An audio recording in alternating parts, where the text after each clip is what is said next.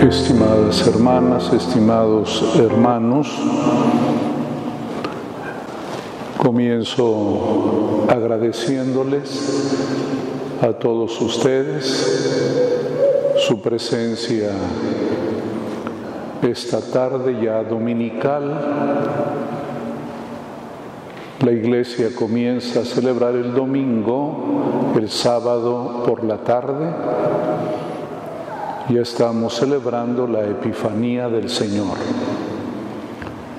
Agradezco su presencia, especialmente su oración y su cariño hacia nosotros los sacerdotes llamados a servirles.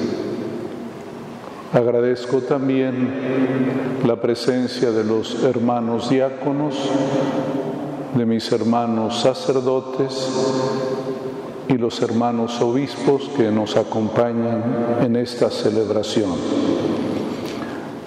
Agradezco al Padre Miguelito el tiempo breve que sirvió en esta parroquia.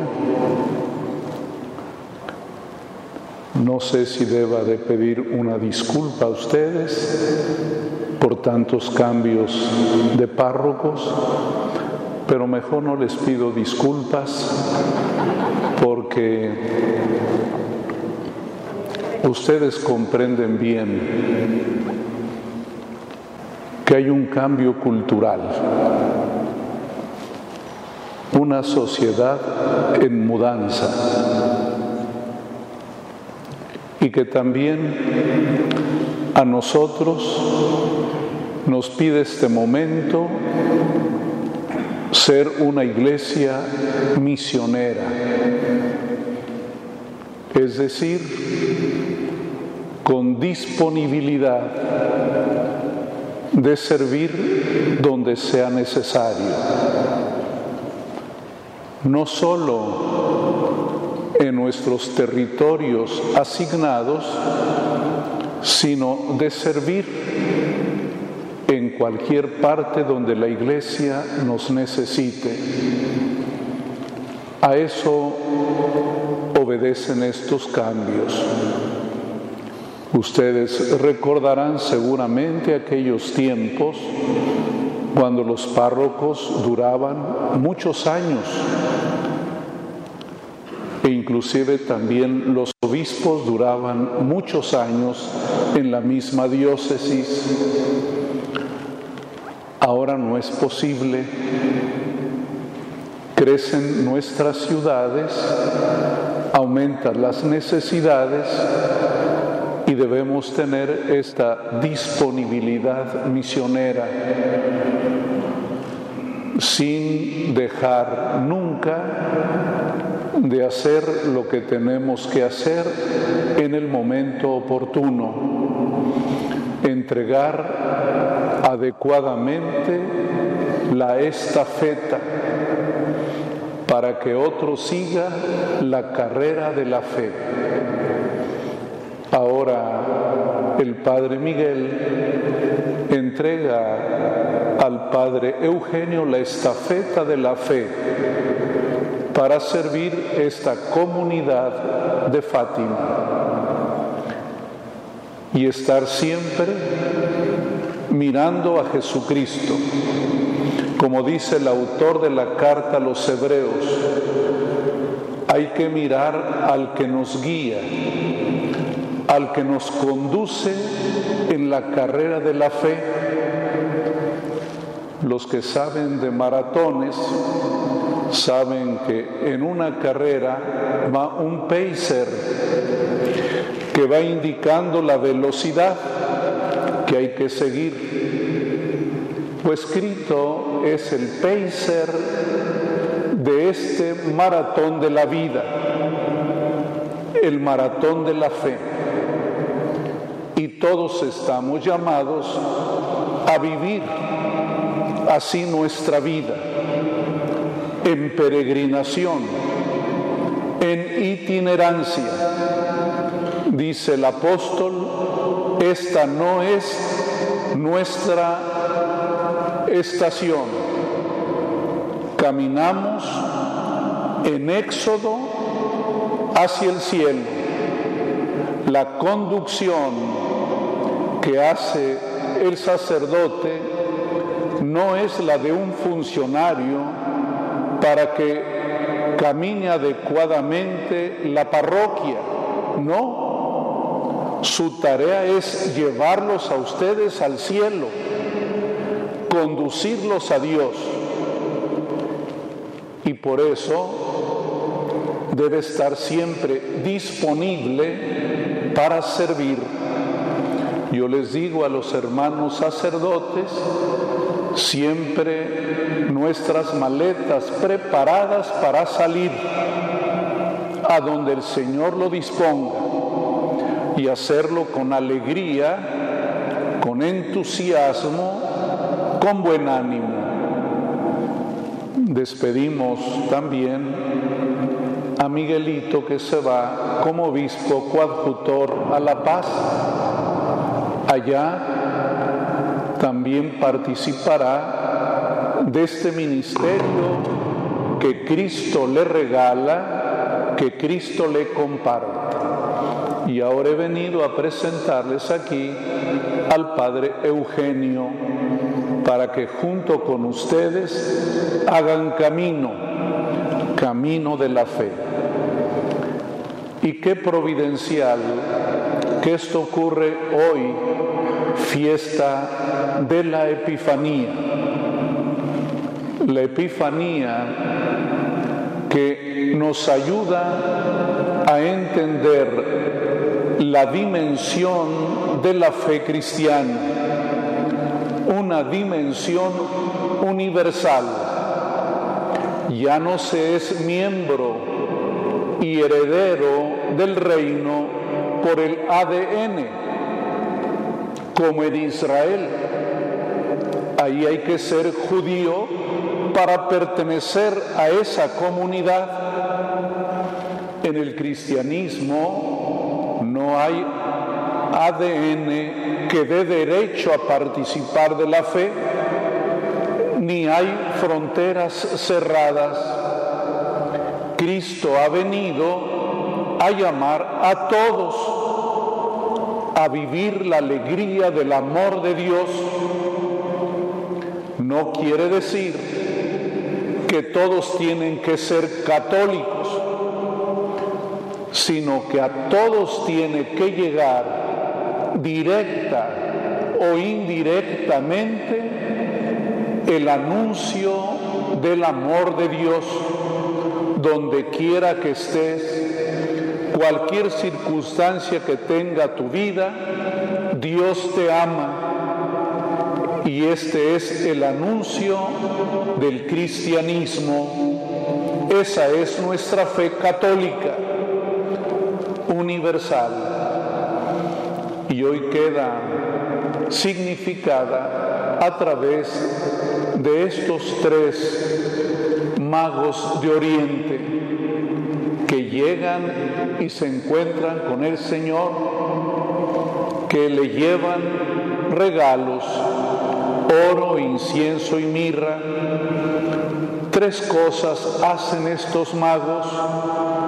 Primero, contemplan una mirada contemplativa. Miraron esa escena. El niño y su mamá es una mirada contemplativa. Allí tienen el amor, una madre que ama a su hijo. Ese es el Evangelio. Eso contemplan los tres magos. Segundo, al contemplarlos, lo adoran inclinándose, lo adoraron, reconocieron que allí está el Señor, que no obstante el velo de su humilde humanidad, allí está el Señor Dios. y lo adoraron. Tercero, después de ver, adorar, anunciaron con alegría lo que habían visto y oído. Todos aquellos que pasaron frente al pesebre, al final están alegres de haber visto y oído. ¿Y qué es la misión? Compartir la alegría.